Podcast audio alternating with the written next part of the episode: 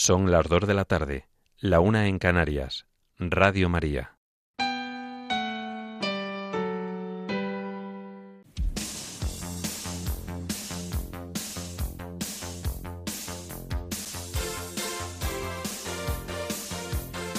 Servicios informativos de Radio María.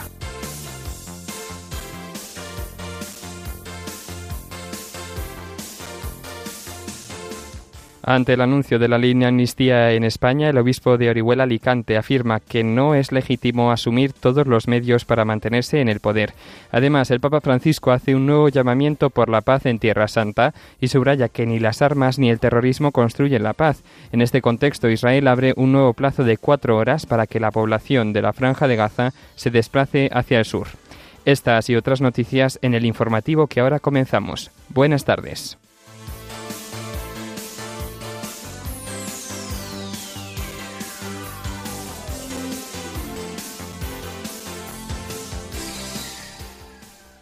El Papa Francisco celebra esta tarde un encuentro con niños de todo el mundo. La Iglesia en China organiza numerosos actos para orar por los fieles difuntos. El arzobispo de Madrid presidirá en la Iglesia de las Calatravas la fiesta de los santos y beatos mártires del siglo XX en España. El Papa Francisco recibe al presidente de la Generalidad de Cataluña en el Vaticano.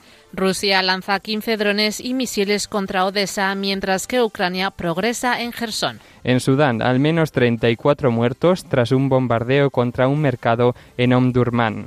En España, el Consejo General del Poder Judicial celebra un pleno extraordinario sobre la amnistía. El Endacari vasco recuerda a Pedro Sánchez que todavía le faltarían los votos del Partido Nacionalista Vasco para ser investido. Y en deportes, el judoka español Nico Sera conquista la medalla de bronce en la categoría de menos de 100 kilos del Campeonato de Europa de Judo disputado en Montpellier, Francia.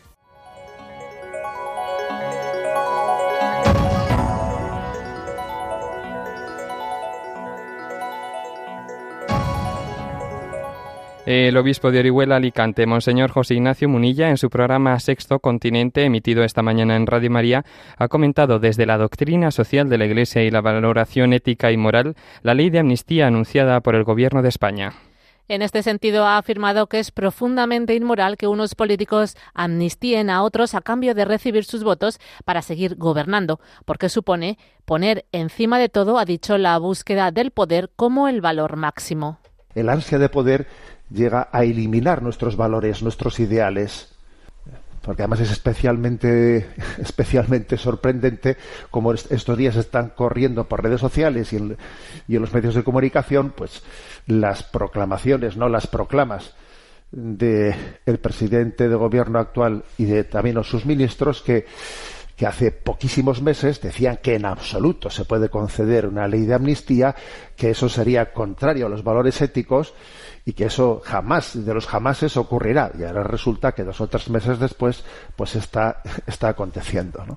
Además, Monseñor Munilla ha recordado el mensaje que el arzobispo de Valladolid, Monseñor Luis Argüello, ha enviado en redes sociales, en el cual apunta que la amnistía podría ser valiosa si fuera recíproca y los amnistiados renunciaran a un proceso ilegal y unilateral, si fuera fruto de un acuerdo con mayoría cualificada, si no amparase la violencia contra las personas.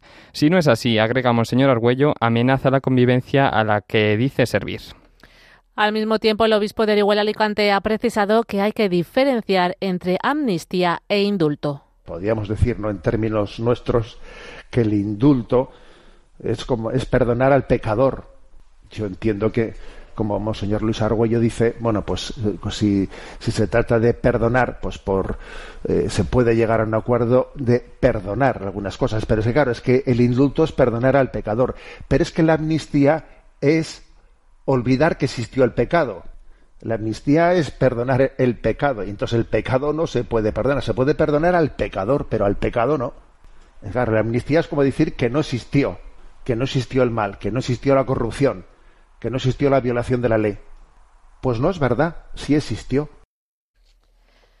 En este contexto, Monseñor Munilla ha remarcado que la verdad nos hará libres y que no es legítimo asumir todos los medios, incluidos los inmorales, para mantenerse en el poder. Por otro lado, el obispo de Orihuela Alicante se ha referido al informe del defensor del pueblo sobre los abusos sexuales en el ámbito de la Iglesia, encargado por el Parlamento español, presentado el pasado viernes 27 de octubre. Al respecto, Monseñor Munilla ha recordado el mensaje que entonces envió en redes sociales. No es de recibo que el Parlamento español solicitase al defensor del pueblo una investigación sobre los abusos sexuales en el seno de la Iglesia y que finalmente nos trasladen ahora los resultados de una encuesta encargada a una consultora. Para hacer eso, para encargar una encuesta, es obvio que no se necesitaba al defensor del pueblo. Algunos medios de comunicación extrapolan los resultados de esa encuesta al conjunto de la población española sin rigor alguno. En este marco, el obispo de Orihuela Alicante ha recalcado dos cuestiones. En primer lugar, la más rotunda condena cualquier abuso cometido en el seno de la Iglesia, unida al firme compromiso de la Iglesia de continuar tomando todas las medidas necesarias para que ésta sea un ámbito seguro. Y en segundo lugar, Monseñor Munilla se pregunta por qué el Parlamento español no solicitó, ni antes ni ahora, investigar el resto de los casos, añadiendo que son la inmensa mayoría a su juicio, no parece que el interés sea proteger a las víctimas. A su vez, el obispo de Orihuela Alicante ha indicado que a partir del informe del defensor del pueblo, E-Christians ha hecho un estudio titulado 20 tesis sobre la causa contra los católicos y la destrucción del Estado de Derecho en España. Sobre este punto, Monseñor Munilla ha explicado que se refiere al hecho de que el Parlamento utilice a una institución pública, como es el defensor del pueblo, fuera de su finalidad. El defensor del pueblo está para defender los derechos del ciudadano ante las instituciones públicas. Ya, pero es que la Iglesia no es una institución pública, ¿eh? no es una institución del Estado, con lo cual ese encargo que se le hizo al defensor del pueblo estaba pues fuera de las competencias del defensor del pueblo y en el fondo era utilizar una una institución violentando, ¿eh? violentando su, su, propia, su, propia eh, identidad. ¿no? El fondo es manipular las instituciones. ¿no? Entre otras cosas, el obispo de Orihuela Alicante ha señalado que el estudio de E-Christians manifiesta la discriminación que se hace con la Iglesia Católica en relación a los demás ámbitos en los que se han producido la inmensa mayoría de los abusos. Están hablando de que, en todo caso, eh, los casos habidos en el seno de la Iglesia son el 0, el 0, ¿eh? no, llegan al 1%. Estamos hablando 0, entre 0,2 y 0,6, ¿no? Entonces, ¿qué pasa con el 99,4 o 99,8? Eso está fuera de su interés. Eso, ¿Eso cómo se explica? ¿Cómo es posible? ¿Cómo es posible que eso no sea de interés público? Igualmente, Monseñor Munilla ha comentado que el estudio de Christians también revela la manipulación de la encuesta adjunta al informe del defensor del pueblo cualquier encuestador dice que el margen de error de una encuesta es por lo menos del 1%, entonces no, no, sirve esa encuesta para, para hablar de este tema, de qué tanto por ciento son en el seno de la Iglesia, porque si, si tú dices que en la encuesta ha salido que es el 0,6% y la encuesta dice, esta encuesta tiene un margen de error del 1%, pues entonces no sirve, porque tú le quitas un 1% o sea, le quitas al 0,6 y te sale menos 0,4. Por ello, el obispo de Orihuela Alicante ha instado a tener una capacidad crítica frente a este tema. Finalmente, Monseñor Munilla ha alentado a que la Iglesia acoja su purificación interna mientras repara y acompaña con mucha delicadeza a aquellas personas que han podido sufrir heridas en el ámbito eclesial. Y además les contamos que el Papa Francisco ha hecho un nuevo llamamiento por la paz en Tierra Santa y ha subrayado que ni las armas, ni el terrorismo, ni la guerra construyen la paz, sino la compasión, la justicia y el diálogo. Así lo ha expresado durante la audiencia que ha mantenido esta mañana con los miembros de la Conferencia de Rabinos Europeos. En su discurso, que ha preferido entregar en vez de leer allí con los, con los rabinos, el Santo Padre ha mencionado que una vez más la violencia y la guerra han estallado en esta tierra, que bendecida por el Todopoderoso, parece continuamente opuesta a la bajeza del odio y el ruido fatal de las armas. Al mismo tiempo ha mostrado su preocupación por la proliferación de manifestaciones antisemitas y ha expresado firmemente su condena. A su vez, el pontífice ha señalado que este tiempo de destrucción, los creyentes estamos llamados a construir la fraternidad y abrir caminos de reconciliación. Por otra parte, el sucesor de Pedro ha abogado por el diálogo con el judaísmo, alegando que es de especial importancia para los cristianos porque tenemos raíces judías. Finalmente, el Papa ha instado a los rabinos y demás creyentes a dar testimonio de su palabra mediante el diálogo y la paz con su conducta. Por otro lado, la oficina de prensa de la Santa Sede ha informado de que el Papa Francisco mantuvo ayer por la tarde una conversación telefónica con el presidente de Irán, Ebrahim Raisi, a petición del jefe de Estado iraní, según informa la web de la presidencia de Irán. El mandatario de este país apreció los llamamientos del Santo Padre a un alto el fuego en Gaza. En los últimos días, el Papa Francisco ha mantenido conversaciones telefónicas con el presidente de Palestina, Mahmoud Abbas, con el presidente de Turquía, Recep Tayyip Erdogan, y con el presidente de Estados Unidos, Joe Biden. Entre otras cosas, el pontífice había indicado la necesidad de encontrar vías para la paz y la esperanza de lograr una solución de dos estados con un estatuto especial para Jerusalén. El secretario de Estado de Estados Unidos, Anthony en el contexto de la guerra palestino-israelí, los directores de las principales agencias de Naciones Unidas han reclamado un alto el fuego humanitario inmediato en la franja de Gaza, en medio de la ofensiva militar que se está produciendo en la zona. Además, han denunciado que la población está cercada y bajo ataque mientras se le niega el acceso a lo esencial para su supervivencia. Además, el gobierno de Irán ha reclamado a la ONU y al Organismo Internacional para la Energía Atómica que adopten acciones rápidas e inmediatas para desarmar a Israel.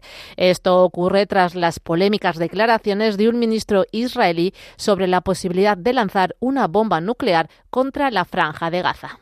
Asimismo, la Organización de Cooperación Islámica ha condenado estas declaraciones del ministro Amihai Eliyahu por asegurar que podría ser una opción lanzar una bomba, nuclear en la zona. Por su parte, el gobierno del Reino Unido ha anunciado la, retirada de parte de su personal de la embajada en la capital del Líbano, al tiempo que ha vuelto a pedir a sus ciudadanos que abandonen el país ante el riesgo de expansión del conflicto en la franja de Gaza. En este contexto, la directora del Programa Mundial de los Alimentos, Cindy McCain, ha realizado un llamamiento desde el paso de Rafah para que se realice una ampliación urgente del acceso humanitario de forma segura a la franja de Gaza y ha advertido sobre el peligroso bajo nivel de suministro de alimentos. En este contexto, el rey de Jordania, Abdallah II, ha anunciado la entrega aérea de ayuda humanitaria destinada al hospital de campaña jordano instalado en la zona, por la grave crisis humanitaria como consecuencia del bloqueo y los ataques. En cuanto a las cifras de personas fallecidas en el conflicto bélico, las autoridades israelíes han apuntado que cerca de 1.400 personas murieron y miles resultaron heridas.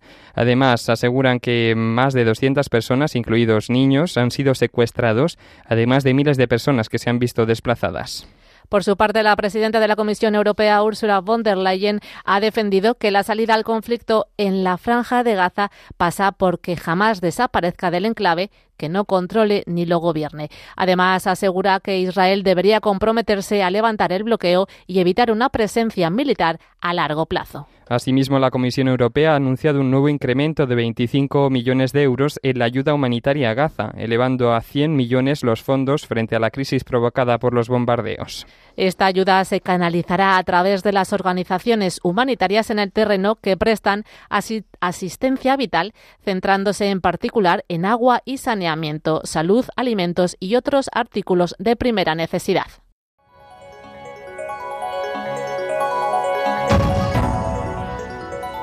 Noticias de la Iglesia en el mundo.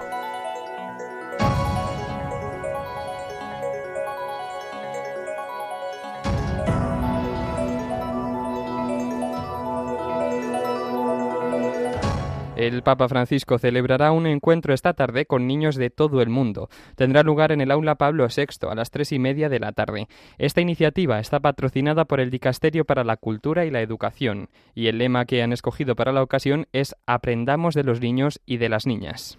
Como explicó el Papa al convocar este encuentro a comienzos del mes pasado, este evento quiere manifestar el sueño de todos, que es volver a sentirnos puros como niños. Su santidad explicó entonces que quien es puro como un niño pertenece al reino de Dios. En este sentido, agregó que los niños nos enseñan la claridad de las relaciones, la acogida espontánea de los extraños y el respeto por toda la creación. Nos vamos a China para contarles cómo está celebrando la Iglesia Católica este mes, dedicado principalmente a orar por los difuntos. El obispo de Pekín, Monseñor Joseph Li Shan, ha invitado a todos los católicos a reflexionar sobre el vínculo de comunión que une a la Iglesia triunfante que está en el cielo a la Iglesia militante y sufriente que peregrina en la tierra. A su vez, el obispo de Pekín ha invitado a todos a ofrecer oraciones y actos de devoción en sufragio por los familiares, amigos y bienhechores fallecidos. El pasado 2 de noviembre, Monseñor Li Shan presidió dos solemnes celebraciones eucarísticas. En el día dedicado por la Iglesia a la conmemoración de los difuntos, la participación de los bautizados en misas, procesiones, visitas y bendición de tumbas fue masiva, después de que la pandemia del COVID-19 impidiera desde hace algunos años la celebración de tales ritos. En sus homilías, el obispo de Pekín invitó a todos a caminar en la fe y esperanza de que nos reuniremos con nuestros seres queridos en el cielo para la vida eterna. Igualmente, el prelado animó a los fieles a pedir perdón y alejarse del pecado y a mantener su alma vigilante en todo momento. Durante este mes, las parroquias en China han iniciado el intenso programa pastoral para el mes de noviembre que incluye catequesis y reflexiones en torno a los novísimos, muerte, juicio, infierno y paraíso. Por ejemplo, ayer la parroquia de Nantang organizó una peregrinación para orar por los papas y obispos fallecidos y por la paz en el mundo.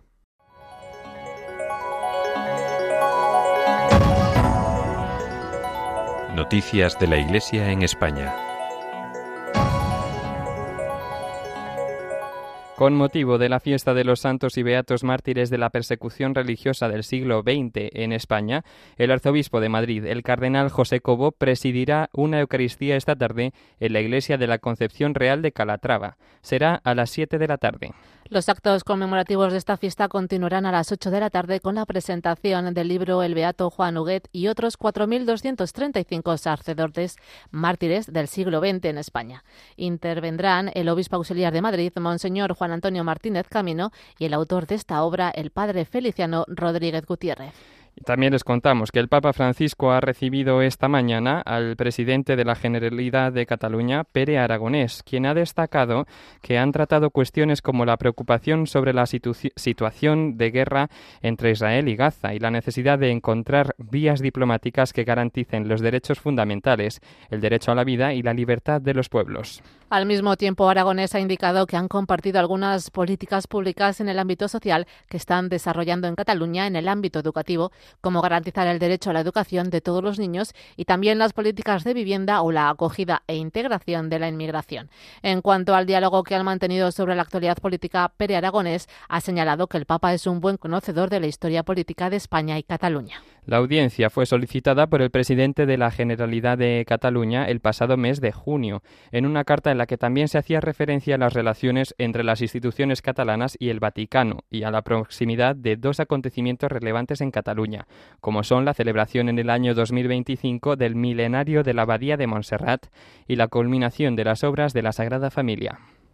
En cuanto a la entrega de regalos, Pere Aragonés ha obsequiado al Santo Padre con una imagen de San Jorge de Plata junto con obras de los poetas Jacinto Verdaguer y Joan Maragall, dentro de una bolsa realizada en un centro penitenciario por el proyecto del Centro de Iniciativas para la Reinserción.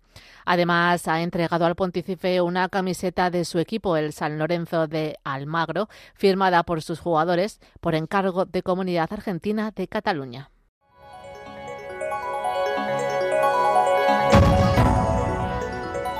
Información internacional.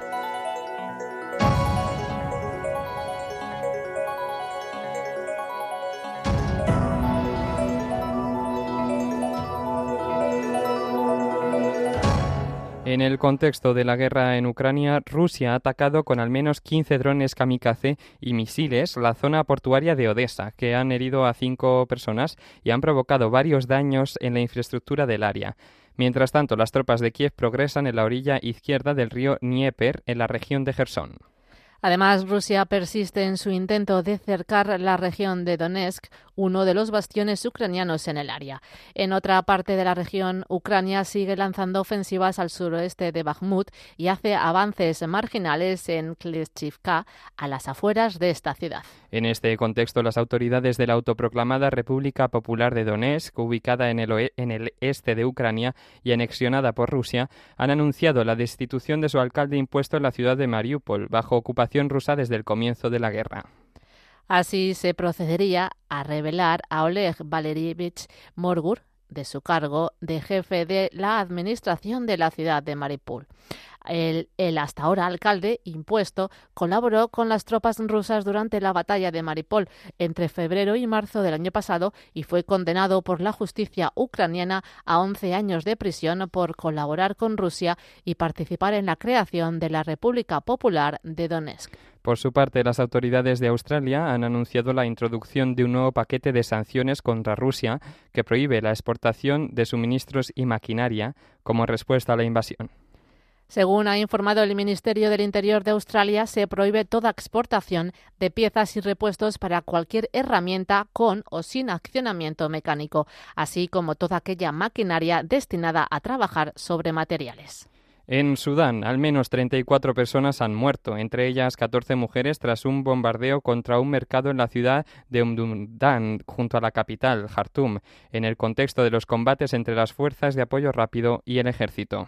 La mayor parte de las víctimas han sido civiles. Ni las fuerzas de apoyo rápido ni el ejército se han pronunciado al respecto, quienes suelen acusarse mutuamente de llevar a cabo este tipo de ataques que ya han dejado más de 9.000 muertos desde el inicio de las hostilidades y generado más de 5 millones de desplazados y refugiados. En este contexto, una ofensiva de las fuerzas de apoyo rápido ha provocado un recrudecimiento de la situación humanitaria.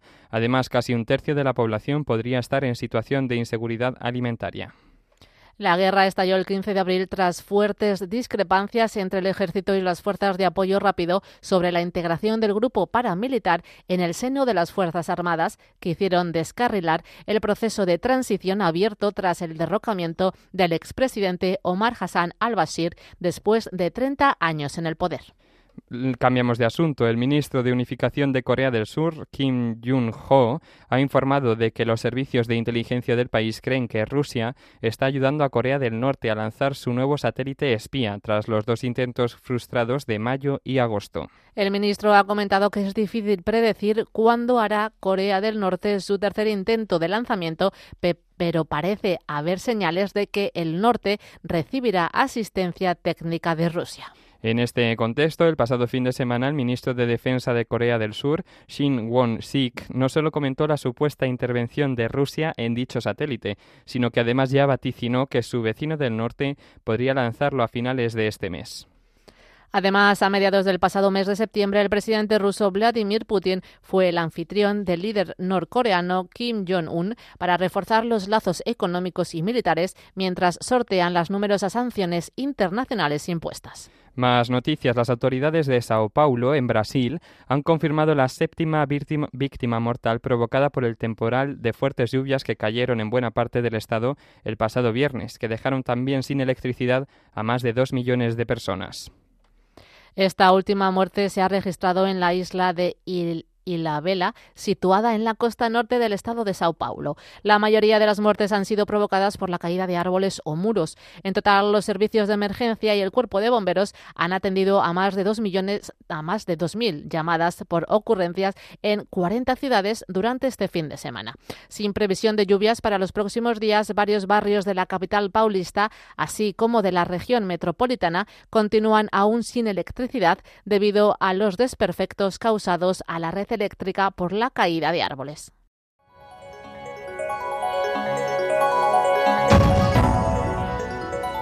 Información nacional.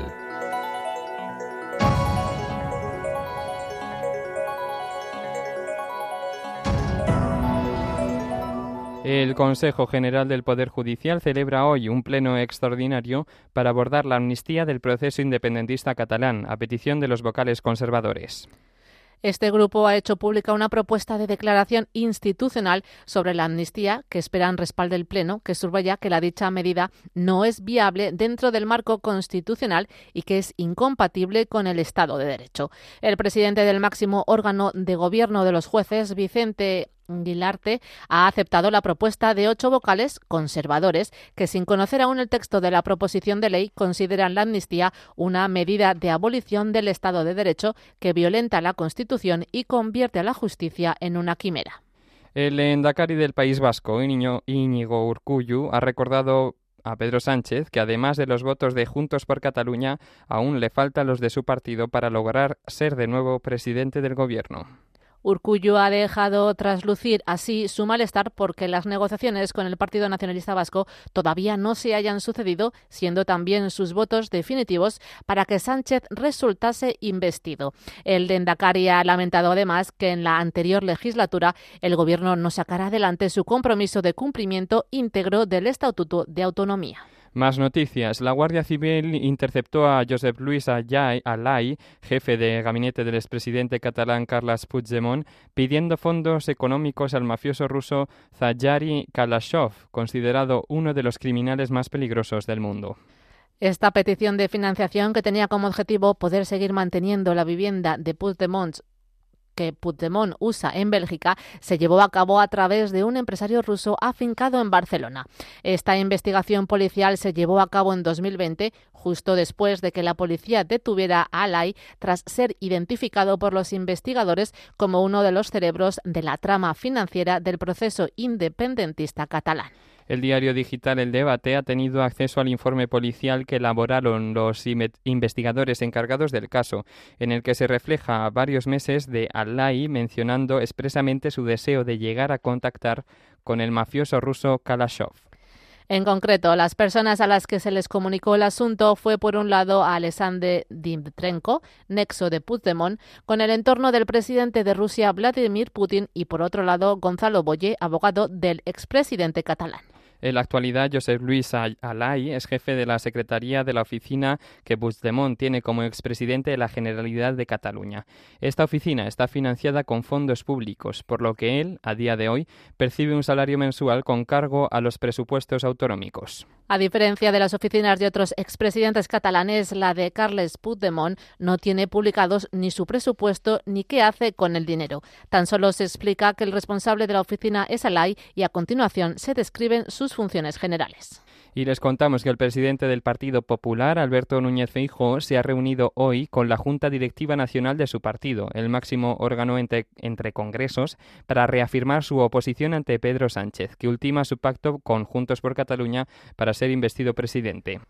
Los presidentes autonómicos del Partido Popular han criticado la condonación de 15.000 millones de euros de la deuda catalana, ya que la consideran un trato de favor a la Generalidad. Y algunos de ellos, como Alfonso Fernández Mañueco, de Castilla y León, o María José Sáenz de Buruaga, de Cantabria, han anunciado ya que acudirán a los tribunales. De hecho, el Partido Popular ha anunciado que empleará todos los instrumentos a su alcance para oponerse a la amnistía o al desigual reparto de los recursos públicos. Más noticias. El Tribunal Constitucional evalúa hoy el recurso presentado por la Comunidad de Madrid contra el impuesto a las grandes fortunas que el Gobierno regional presentó en febrero de este año por considerarlo un atentado contra la Comunidad de Madrid. Además de Madrid, otras tres comunidades autónomas, Andalucía, Galicia y Murcia, todas ellas gobernadas por el Partido Popular, han recurrido la tasa. El impuesto temporal de solidaridad de grandes fortunas, aprobado para los años 2023 y 2024, afecta a los patrimonios netos superiores a 3 millones de euros, se devenga el 31 de diciembre de cada año y la presentación de la declaración se produce entre el 1 y el 31 de julio. El impuesto temporal de solidaridad de las grandes fortunas ha recaudado 623 millones de euros este 2023, afectando a 12.010 grandes patrimonios, el 0,1% del total de los contribuyentes, que ya han abonado una cuota media de 52.000 euros según datos del Ministerio de Hacienda. Y terminamos contándoles que los reyes Felipe VI y doña Leticia han sido despedidos con honores en el aeropuerto Adolfo Suárez Madrid-Barajas minutos antes de viajar a Dinamarca en visita de Estado. Don Felipe y doña Leticia viajan acompañados por el ministro de Asuntos Exteriores en funciones, José Manuel Álvarez, y la secretaria de Estado de Comercio, Xiana Méndez. La visita, que tiene lugar por invitación de la reina Margarita, comenzará este lunes por la tarde. El viaje de los reyes servirá para dar un impulso a la relación económica bilateral, además de propiciar una intensificación de la promoción de la lengua y cultura española e impulsar el creciente interés de los daneses alimentado en parte por el notable flujo de turistas hacia nuestro país.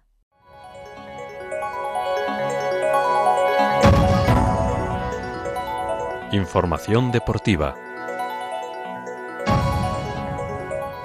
El judoka español Nico Shera ha conquistado la medalla de bronce en la categoría de menos de 100 kilos del Campeonato de Europa de Judo, disputado en Montpellier, en Francia. Medalla que supone la quinta para la delegación española y que pone fin a la mala racha de casi un año del doble campeón mundial. El judoka que en diciembre del año pasado se rompió en Jerusalén el ligamento cruzado anterior de la rodilla derecha tuvo que pasar por quirófano y regresó hace poco más de mes y medio a la competición y ya en tierras francesas ha demostrado que vuelve dispuesto a recuperar su nivel y que actualmente es el número 28 del ranking mundial. De esta manera será conquista la quinta presea para España tras las medallas de platas logradas por David García Torné y Salvador Cases en categorías de menos de 66 y 70 tres kilos respectivamente, y los bronces de Laura Martínez en menos de 48 kilos y Fran Garrigós en menos de 60 kilos.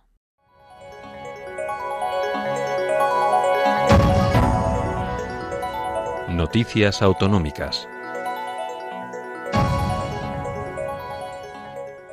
Comenzamos en la comunidad foral de Navarra, que ha acogido en Tudela la visita de la reina doña Leticia para participar en el homenaje que el Festival Ópera Prima ha rendido al, cineasta Carlos Saura, fallecido en febrero de este año.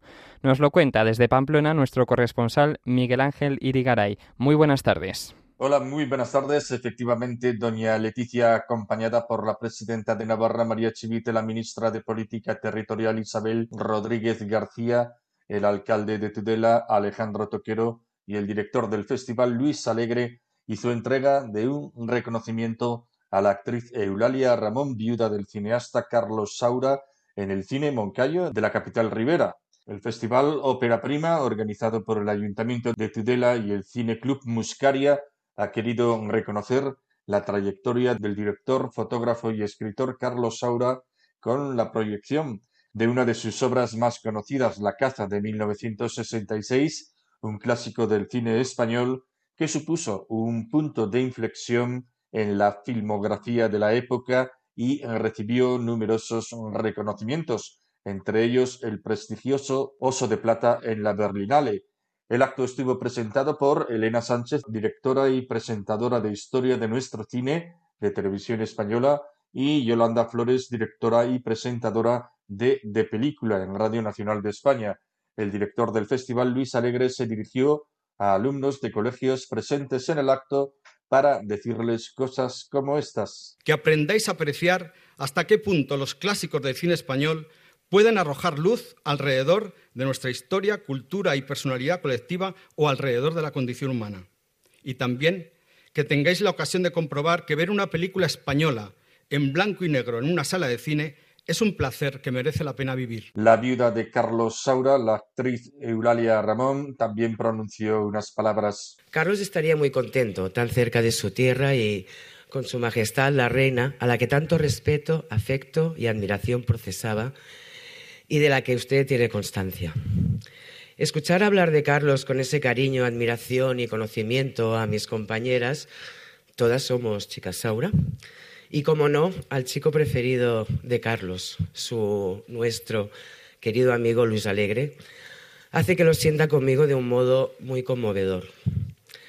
Después de 30 años de convivencia, la mitad de mi vida, nuestra hija Ana, siete películas e infinidad de, vivencias, me reafirmo en agradecer a la vida el habernos encontrado. Carlos, ese ser tan peculiar, buena persona, curioso, trabajador incansable, como le gustaba llamarse, ingenioso, tímido y dicharachero a la vez, bromista aragonés con una ironía muy, muy refinada, ese niño grande que disfrutaba de la vida desde el primer rayo de sol del día. Además, el Gobierno de Navarra ha anunciado un techo de gasto no financiero de 5.742,7 millones de euros para el año que viene. Cuéntanos, Miguel Ángel. Sí, así es. El Gobierno de Navarra ha aprobado en sesión de gobierno el techo de gasto no financiero para los presupuestos generales de la comunidad foral para el ejercicio 2024, que aumentará ese techo en un 9,6% respecto al presupuesto aprobado del pasado año. Así, el Ejecutivo ha previsto para 2024 un límite de gasto, como decíais, de 5.742,7 millones de euros, lo que en términos absolutos supone un incremento de 504 millones frente a 2023. José Luis Arasti es el consejero de Economía y Hacienda del Gobierno de Navarra. Esta cifra ayudará, sin lugar a dudas, a sentar las bases de las eh, eh, prioridades de este Gobierno de Navarra, como son el gasto social y la mejora en recursos públicos como herramienta para el desarrollo económico de la comunidad foral. Terminamos comentando que el aeropuerto de Noain Pamplona ofrece ya dos nuevos vuelos a Madrid los lunes y martes a primera hora, con lo que las frecuencias semanales entre Pamplona y Madrid y viceversa pasan de 18 a 21. La medida es fruto del acuerdo que suscribieron en primavera el Gobierno de Navarra, la Corporación Pública Empresarial de Navarra, la Confederación Empresarial Navarra y la compañía aérea Iberia. Su objetivo es mejorar la conectividad facilitando los viajes tanto al mundo empresarial como a particulares y su posible conexión internacional.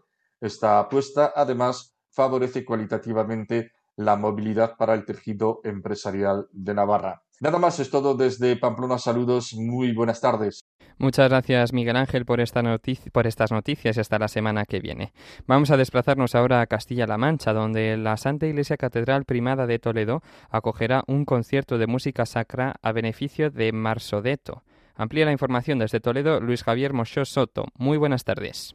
Hola, buenas tardes. La Catedral de Toledo acogerá el sábado día 11 de noviembre un concierto de música sacra a cargo de la Unidad de Música de la Academia de Infantería a beneficio de la Federación Marsodeto, que es un movimiento de familias que defiende los derechos de las personas con discapacidad intelectual y parálisis cerebral de la provincia de Toledo. El concierto fue presentado el pasado viernes por la presidenta de Marsodeto, Trinidad Escobar, el deán de la Catedral, Juan Pedro Sánchez Gamero, el director jefe de la Unidad de Música de la Academia de Infantería, el capitán Mario Ruiz, y el alcalde Carlos Velázquez. Según indicó Escobar, esta sería la segunda edición del concierto, al que se podrá acudir realizando un donativo pequeño de 5 euros que se destinará a proyectos para que la inclusión y el desarrollo de una vida plena de las personas con discapacidad sea una realidad. La Federación desarrolla sus programas en todas las provincias de la región a través de las 19 asociaciones federadas y dio las gracias a todos.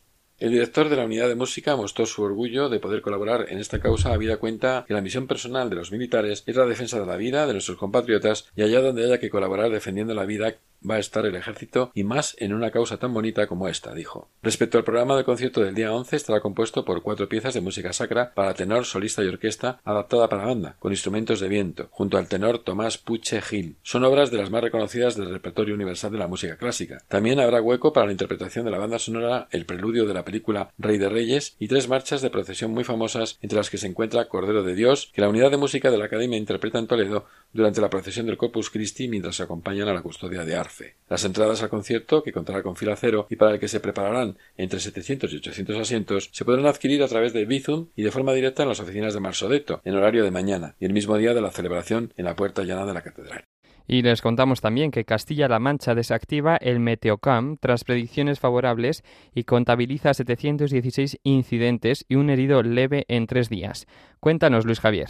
Así es, a las nueve horas de ayer domingo se desactivó en nuestra región el plan específico de protección civil ante el riesgo de fenómenos meteorológicos adversos, Meteocam, en toda la comunidad autónoma, después de que estuviera activado desde el jueves 2 de noviembre a las 0 horas en previsión de fuertes rachas de viento. Tras estos días se han contabilizado 716 incidentes, dos de ellos de carácter más grave, y se ha notificado un herido leve en Toledo en el primer día de la aplicación del plan. Dicha desactivación se ha producido teniendo en cuenta las predicciones favorables realizadas por la Agencia Estatal de Meteorología, AEMET, y por la ausencia de incidentes significativos ha informado el 112 de la comunidad autónoma. Por provincias, 367 han afectado a Toledo, superando con creces al resto. Cuenca con 104 incidentes, Ciudad Real con 94, Albacete 87 y Guadalajara 64.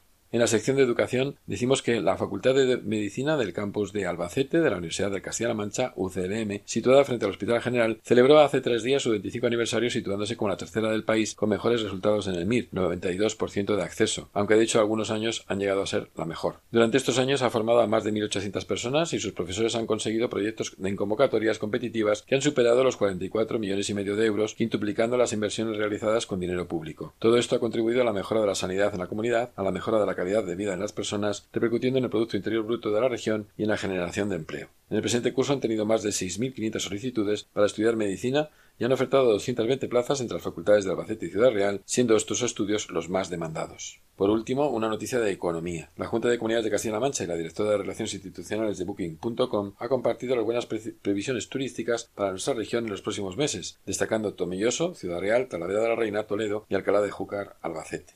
Hasta aquí la actualidad semanal de Castilla-La Mancha para Radio María desde Toledo, la ciudad de las tres culturas. Muy buenas tardes. Muy buenas tardes, gracias por toda esta información, Luis Javier. Y vamos a finalizar este informativo con la previsión del tiempo realizada por Miriam Herraiz. Esta tarde tendremos precipitaciones concentradas en el noroeste y oeste peninsular, con alguna nevada en el sistema central y en Pirineos. En el resto del país los cielos presentarán nubes altas y medias, pero sin lluvias. Las temperaturas mínimas se quedarán por debajo de los 10 grados en el norte, centro y en algunos puntos del sur. En los, en los Pirineos estarán por debajo de los 0 grados. En cuanto a las temperaturas máximas, estas no pasarán de los 13, excepto en el área mediterránea y ambos archipelagos archipiélagos, donde oscilarán por encima de los 20 grados. Mañana martes esperamos una jornada con precipitaciones en puntos del norte, oeste y sistema central que serán de nieve en zonas montañosas. En el resto los cielos estarán poco nubosos o despejados y las temperaturas serán aún más bajas que las de hoy.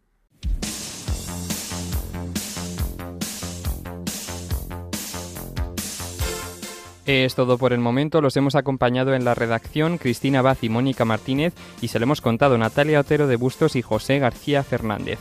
Tienen más noticias a las 10 de esta noche, las 9 en Canarias. Buenas tardes.